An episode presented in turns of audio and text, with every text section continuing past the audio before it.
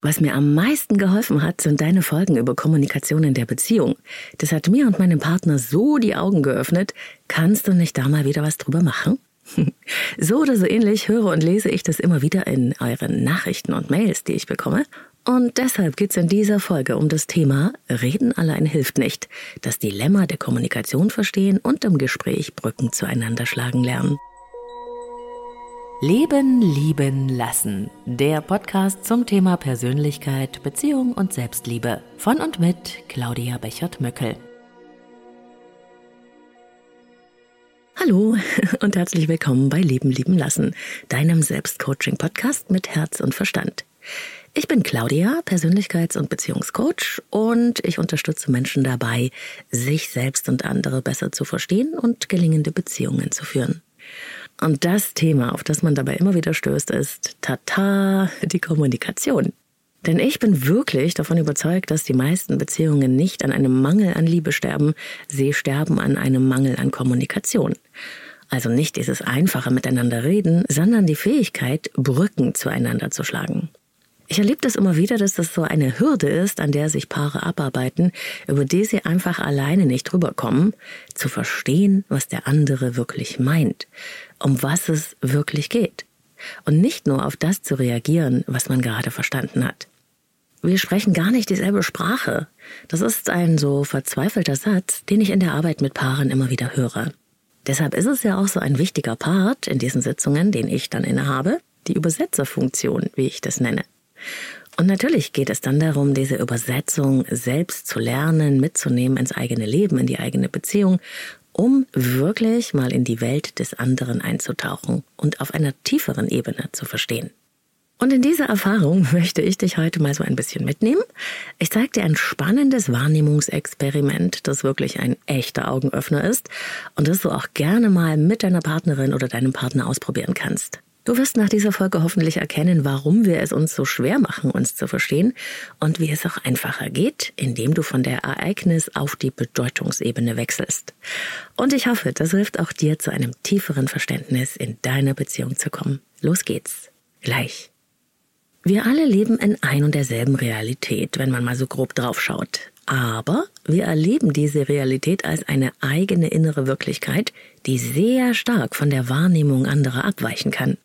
Befragt man zum Beispiel Zeugen bei einem Kriminalfall, dann haben die einen einen mittelgroßen braunhaarigen Mann mit Brille gesehen, die anderen einen großen Blonden mit brauner Jacke. Was uns in so einem Fall ganz normal erscheint, nämlich, dass in derselben Situation Menschen vollkommen andere Erfahrungen machen und dabei sicher sind, dass sie recht haben, das stellt uns in unseren Beziehungen regelmäßig die Beine. Denn da passiert genau das Gleiche. Aber wir wollen es partout nicht wahrhaben und kämpfen wie besessen darum, dass wir und nur wir Recht haben. Also muss ja der andere falsch liegen. Und dieses Streiten und Kämpfen um das Richtige richtig, das erzeugt Gewinner und Verlierer und zerstört auf Dauer die Basis der Beziehung. Wie krass die Wahrnehmungsunterschiede tatsächlich sind, das zeige ich den Klienten in meinen Paarberatungen gerne mit einem kleinen Experiment. Du kannst das gerne auch mal nachstellen mit Partner oder Partnerin. Was du dazu brauchst, äh, ist jeweils ein Zettel und ein Stift für beide, ein handelsübliches Papiertaschentuch oder ein Stück Küchenrolle tut es auch und ein Bild von einem Rohrschachtest. Das sind diese Bilder, die wie wahllose Tintenkleckserei aussehen.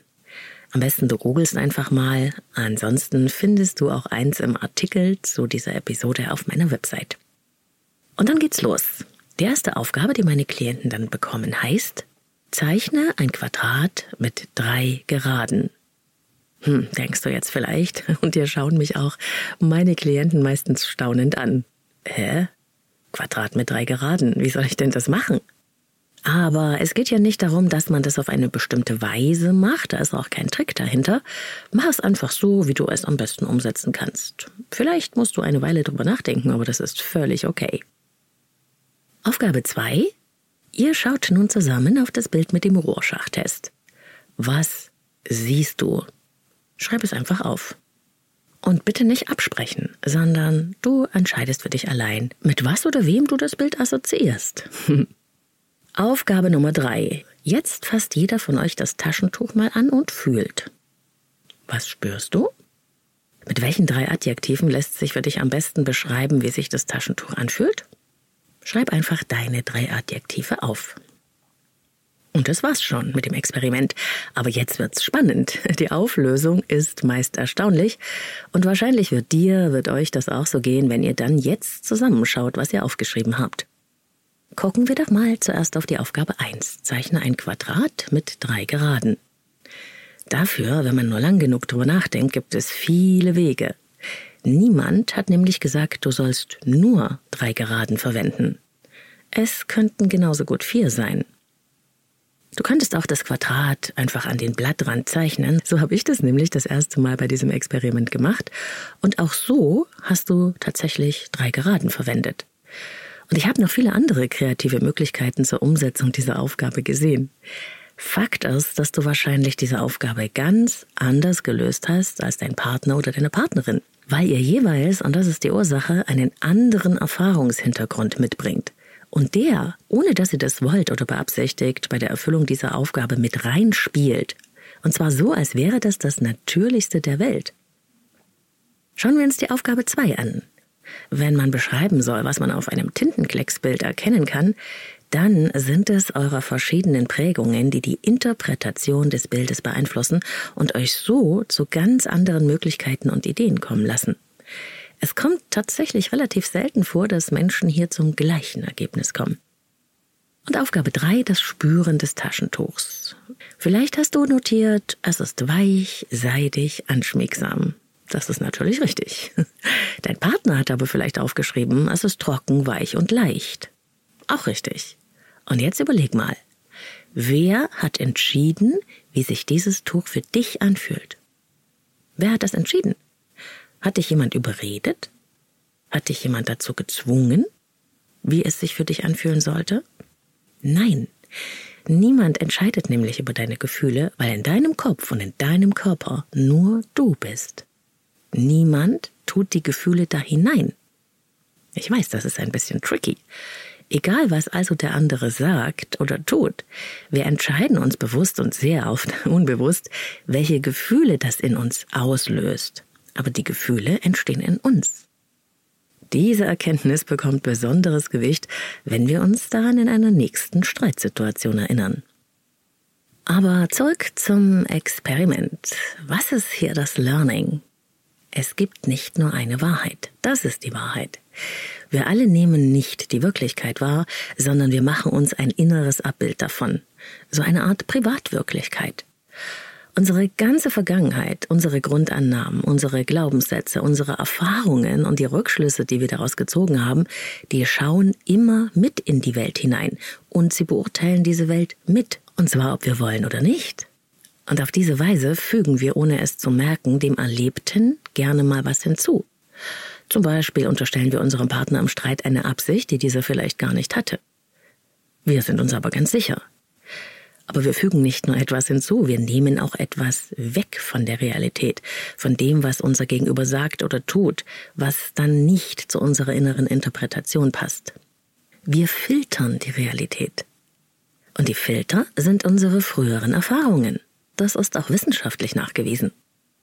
Das Wahrnehmungsexperiment zeigt das wirklich anschaulich. Wir fügen dem Erlebten etwas hinzu und wir nehmen etwas weg. Wir interpretieren und halten diese Interpretation für die Wahrheit. Wir sortieren das Wahrgenommene in innere Schubladen ein. Und diese Schubladen haben wir aus früheren Erfahrungen und den Rückschlüssen daraus gebildet. Will also die Wahrnehmung nicht in die Schublade reinpassen, wird sie eben passend gemacht. Das funktioniert genauso wie im Märchen vom Aschenputtel, wo sich eine der Schwestern die Ferse abschneidet, um in den Schuh zu passen. Deshalb ist es im Schritt 1 des Wahrnehmungsexperiments so, dass wir ziemlich begrenzt sind in unserer Vorstellung, wie man mit drei Geraden ein Quadrat zeichnen soll. Und weil wir ja nicht merken, dass wir das Begrenzen oder Hinzufügen machen, das passiert ja nicht bewusst, streiten wir uns dann um das Richtige richtig, weil wir ja sicher sind, dass das auf unserer Seite ist. Ich hoffe, ich konnte das soweit erklären. Es ist ja nicht so ganz einfach zu verstehen. Und vor allem ist es nicht so einfach, das auszudrücken. In meiner Arbeit mache ich das dann auch mit entsprechenden Skizzen und Zeichnungen, dass man das plastisch erleben kann und auch anhand von wirklichen Streitsituationen, die ich mit meinen Klienten nachvollziehe. Aber das bildhaft machen geht ja hier im Podcast schlecht.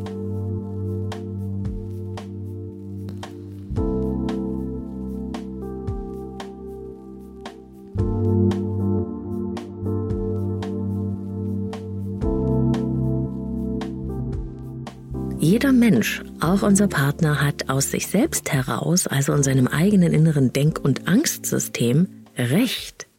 Denn für unser Gegenüber ist es eben richtig oder stimmig, was er oder sie wahrgenommen hat. Und dieses richtig lässt sich niemand gerne wegnehmen. Es geht also nicht darum, Recht zu haben, sondern es kann nur darum gehen, sich für die Ansicht zu interessieren und dann gemeinsame Lösungen zu finden. Willst du Recht haben oder Lösungen finden? Das ist daher auch die Frage, die ich meinen Klienten stelle, wenn sie aus dem Staunen über die Unterschiedlichkeit ihrer Wahrnehmungen und ihrer Lösungen bei diesem Experiment wieder rausgekommen sind. Denn was sie da erlebt haben, lässt sich eins zu eins auf die Themen in der Beziehung übertragen.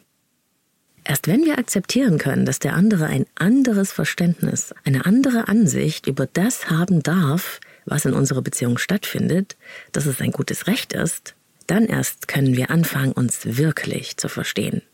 Vorher bestehen die Auseinandersetzungen meist darin, dem anderen seine Meinung wegnehmen zu wollen und eben um das Richtige richtig zu kämpfen. Und glaub mir, ich kenne mich ganz hervorragend aus mit diesen Grabenkämpfen. Aber der Kampf um das Richtige richtig erzeugt verständlicherweise nichts als Abwehr und Widerstand. Wie schon gesagt, niemand lässt sich gerne seine Meinung wegnehmen. Wir ändern sie freiwillig oder wir bleiben einfach dabei. Und dieses freiwillig geht eben nur von innen nach außen und nicht von außen nach innen, also unter Druck oder Zwang. Genau deshalb ist ein echtes Interesse an der Ansicht der Partnerin oder des Partners so wichtig. Interesse heißt, ich will wirklich wissen, wie du darüber denkst, ohne erhobenen Zeigefinger, ohne Belehrung, ohne verdrehte Augen. Und ich interessiere mich sogar dann für deine Meinung, wenn mir diese Meinung nicht gefällt. Das bedeutet wirklich Respekt. Das ist echte Augenhöhe und es hat etwas mit Achtung zu tun. Ich sehe dich. Ich interessiere mich dafür, wie du das siehst, und ich bin an einer echten Lösung interessiert, weil ich dich ernst nehmen möchte, weil du mir wichtig bist, möchte ich verstehen, wie du das siehst. So können wir Brücken schlagen und wirklich in die Erfahrungs- und Wahrnehmungswelt unserer Partner oder unserer Partnerin eintauchen, um diesen Menschen aus sich selbst heraus zu verstehen und nicht aus unserer Außenansicht, die ja nur unsere Meinung ist. Und das verbindet wirklich, denn alle Menschen, da bin ich sicher, die wünschen sich von Herzen eins, gesehen und verstanden zu werden, so wie sie sind. Und wenn das passiert, wenn sich wirklich mal jemand für unsere Meinung und unsere Ansicht interessiert, ohne dass gleich draufgehauen wird, ohne dass wir gleich dafür bestraft werden, dann tun sich Türen auf. Dann ist wirklich auch die Bereitschaft, dem anderen entgegenzukommen, riesengroß. Und natürlich geht es auch darum, sich selbst auf diese Weise zu verstehen und sich selbst und der eigenen Wahrnehmung auch Ausdruck verleihen zu können, damit wir verstanden werden können, damit wir dem anderen überhaupt die Möglichkeit geben, dass er versteht, was in uns vorgeht oder was wir darüber denken und wie wir fühlen. Was ich wirklich meinen Klienten empfehle, ist weniger auf der Ereignisebene miteinander zu reden, sondern auf der Bedeutungsebene. Was meine ich damit? Wie du es beim Wahrnehmungsexperiment sehen konntest, ist es nicht das äußere Ereignis, auf das wir reagieren. Wir reagieren auf die innere Bedeutung, die dieses Ereignis für uns hat. Und die Bedeutung, die wir in unsere Innenwelt den Dingen, Umständen und Erfahrungen geben, die ist sehr individuell und geprägt von unseren früheren Erfahrungen. Das kann man aber nicht im Außen sehen. Also niemand kann sehen, welche Bedeutung innerlich eine Sache für dich hat. Im Außen ist immer nur das auslösende Ereignis sichtbar, der Rest findet in dir selbst statt. Aber so richtig klar ist uns das nicht. Wir nehmen gerne an, dass Partner oder Partnerin wissen müssten, welche Bedeutung ein bestimmtes Verhalten in uns auslöst. Genau deshalb verstricken wir uns ja miteinander in so unglaubliche Missverständnisse. Ich denke, dass du denkst, dass ich denke, so heißt das Spiel. Ein einfaches Beispiel, das ich auch schon mal in einer anderen Folge zur Kommunikation erzählt habe, will ich ja gerne nochmal wiederholen. Es ist ein bisschen oldschool und es mutet an wie aus einem Sketch von Loriot, aber es ist so herrlich plastisch. Mir ist kalt, sagt die Frau zu ihrem Mann, als beide abends gemeinsam auf dem Sofa sitzen und Fernsehen. Der Mann geht zum Thermometer und sieht nach.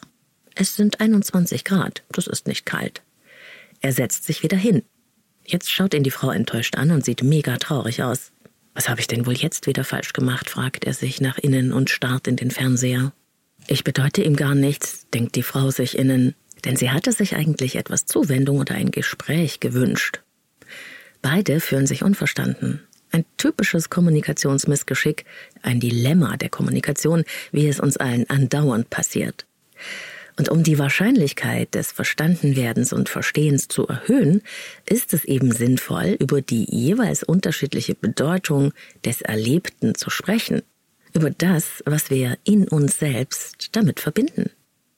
Niemand, sage ich auch gerne, kann raten, was wir meinen, was es uns bedeutet, wenn wir es nicht oder nur ungenau sagen. Und wenn wir selbst nicht nachfragen, was es für unseren Partner bedeutet, werden wir ihn oder sie auch nie verstehen. Wie geht das also auf der Bedeutungsebene zu kommunizieren? Es ist wirklich einfach, wenn man das Prinzip und die Wichtigkeit des Ganzen verinnerlicht hat. Und das bedeutet für mich ganz konkret, ich gehe erst mal nie davon aus, dass ich den anderen richtig verstanden habe, sondern ich frage nach. Habe ich dich richtig verstanden? Meinst du das und das? Oder ich sage auch gerne, bei mir kommt das und das an, habe ich dich da richtig verstanden? Ich erwarte aber auch nicht, dass jeder weiß, was ich meine. Ich versuche also daher gleich die Bedeutung, die ein Thema für mich hat, mit zu transportieren. Einfach um es dem anderen leichter zu machen, aber auch mir, denn ich möchte ja verstanden werden. Und zweitens habe ich zutiefst verinnerlicht, dass es zu einer Frage viele Meinungen und Ansichten geben kann, viele innere Wahrheiten. Siehe Experiment. Und sollte ich das mal wieder kurz vergessen haben, dann werde ich ganz schnell schmerzlich daran erinnert, da kannst du sicher sein.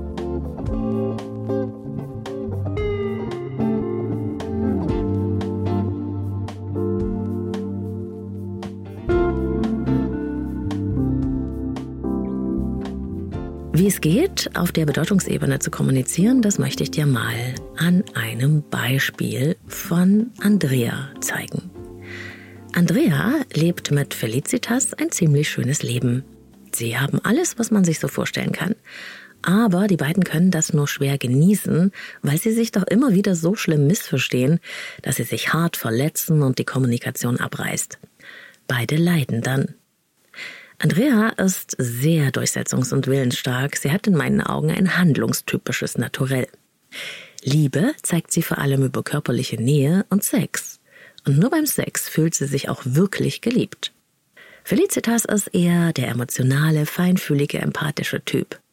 Ihre Sprache der Liebe ist Zugewandtheit, emotionale Nähe und Austausch. Man kann sich schon nach dieser kleinen Beschreibung vorstellen, dass die beiden auf diese Weise oft aneinander vorbeigefunkt haben in Sachen Liebe. Andrea beschwert sich, weil es nach ihrer Meinung viel zu wenig Sex in der Beziehung gibt. Genauso sagt sie das auch und wirkt dabei hart und zugeknöpft. Sie ist nämlich verletzt, weil sie sich nicht geliebt fühlt. Das aber sagt sie nicht. Sie geht einfach davon aus, dass Felicitas das doch wissen muss, was das für sie bedeutet. Aber ihr Verhalten das harte Zugeknöpfte spricht ja eine ganz andere Sprache. Andrea ist es nicht bewusst.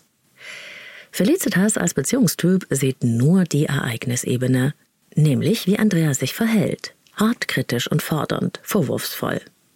Die Bedeutung dahinter, wie es Andrea damit geht, sieht sie nicht, denn das zeigt ihr Andrea nicht.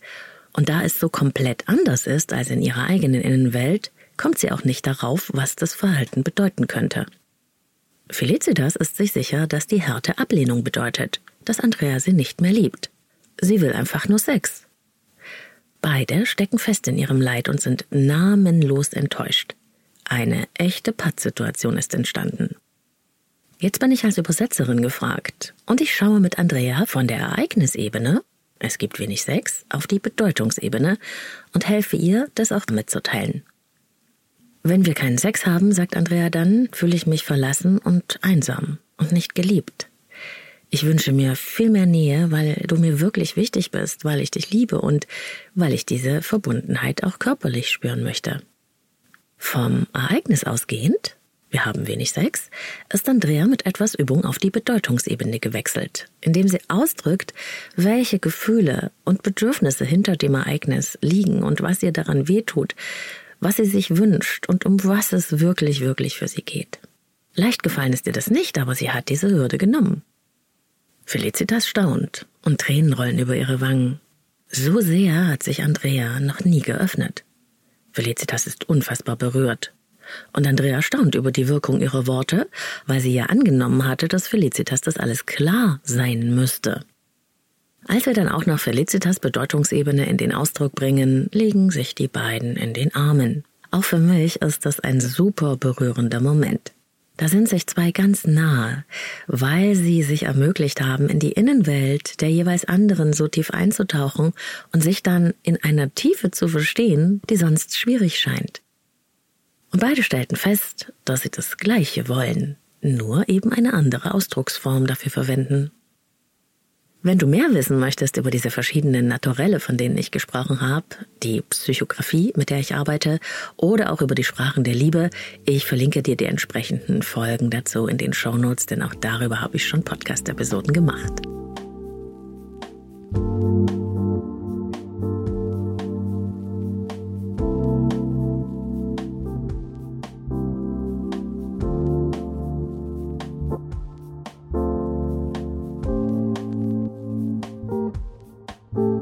Ich möchte dich ermutigen, es selbst einmal auszuprobieren und dich mitzuteilen, indem du deine innere Bedeutung mittransportierst. Anstatt musst du immer an dein Handy schauen, könntest du ja sagen, immer wenn du an dein Handy schaust, während ich dir was erzähle, fühle ich mich ganz einsam. Ich bin dann gar nicht sicher, ob du mir zuhörst. Dein echtes Interesse bedeutet mir wirklich sehr viel. Lass deinem Gegenüber die Möglichkeit, dich wirklich zu verstehen und sprich nicht nur über die Erfahrung, also das Ereignis, sondern was dabei in dir passiert, in dir vorgeht, wie es dir innerlich damit geht, wie du dich fühlst, was du dir wünschst und was dir wichtig ist. Und bitte frag auch immer mal nach, was bedeutet denn das für dich? Wie geht es dir dabei? Das ist wirklich schon ein großer Schritt auf dem Weg zur gelingenden Kommunikation. Und für Fortgeschrittene ist dann die GFK, die gewaltfreie Kommunikation, nach Rosenberg und das Vier-Ohren-Modell von Friedemann Schulz von Thun der Next Level Step. Auch darüber habe ich schon in anderen Episoden gesprochen. Am besten alles anhören, was mit Beziehung und Kommunikation zu tun hat in diesem Podcast, wenn dich das Thema interessiert. Aber wie du ja weißt, ist meine Devise, mach's einfach und mach's dir einfach. Fang einfach an, du musst nicht erst das Thema studiert haben und wechsle von der Ereignis auf die Bedeutungsebene. Von außen nach innen zu wechseln, das ist wirklich ein großartiger Move. Ich wünsche dir spannende Erfahrungen. Hör die Folge auch gerne nochmal mit deinem Partner oder Partnerin an und teile sie mit anderen Menschen, die das inspirieren könnte. Ah ja, und eins fällt mir noch ein, ganz wichtig. All diese Methoden funktionieren nur, wenn eine Bereitschaft dafür auf beiden Seiten besteht. Immer mal wieder bekomme ich zu den Folgen über Kommunikation in der Beziehung Post, in der steht, ich habe diese tollen Folgen über Kommunikation gehört, aber mein Partner will das nicht hören. Was soll ich tun? Ehrlich gesagt, da kannst du wenig machen. Vielleicht solltest du überlegen, ob du auf Dauer wirklich in einer Beziehung sein willst, in der es keine Bereitschaft gibt, aufeinander zuzugehen oder neue Wege der Kommunikation zu beschreiten. Kommunikation ist keine Einbahnstraße und Beziehung ist es auch nicht. Und das lassen wir jetzt mal so als Schlusswort stehen. Alles Liebe für dich, wo und wann immer du mich hörst, deine Claudia.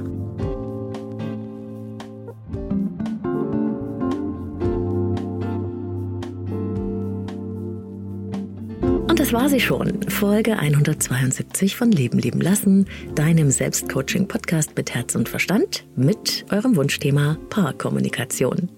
Ich freue mich auf dein Feedback, wenn dich diese Folge inspiriert hat. Das Ganze gerne via Insta unter Leben lieben lassen Podcast.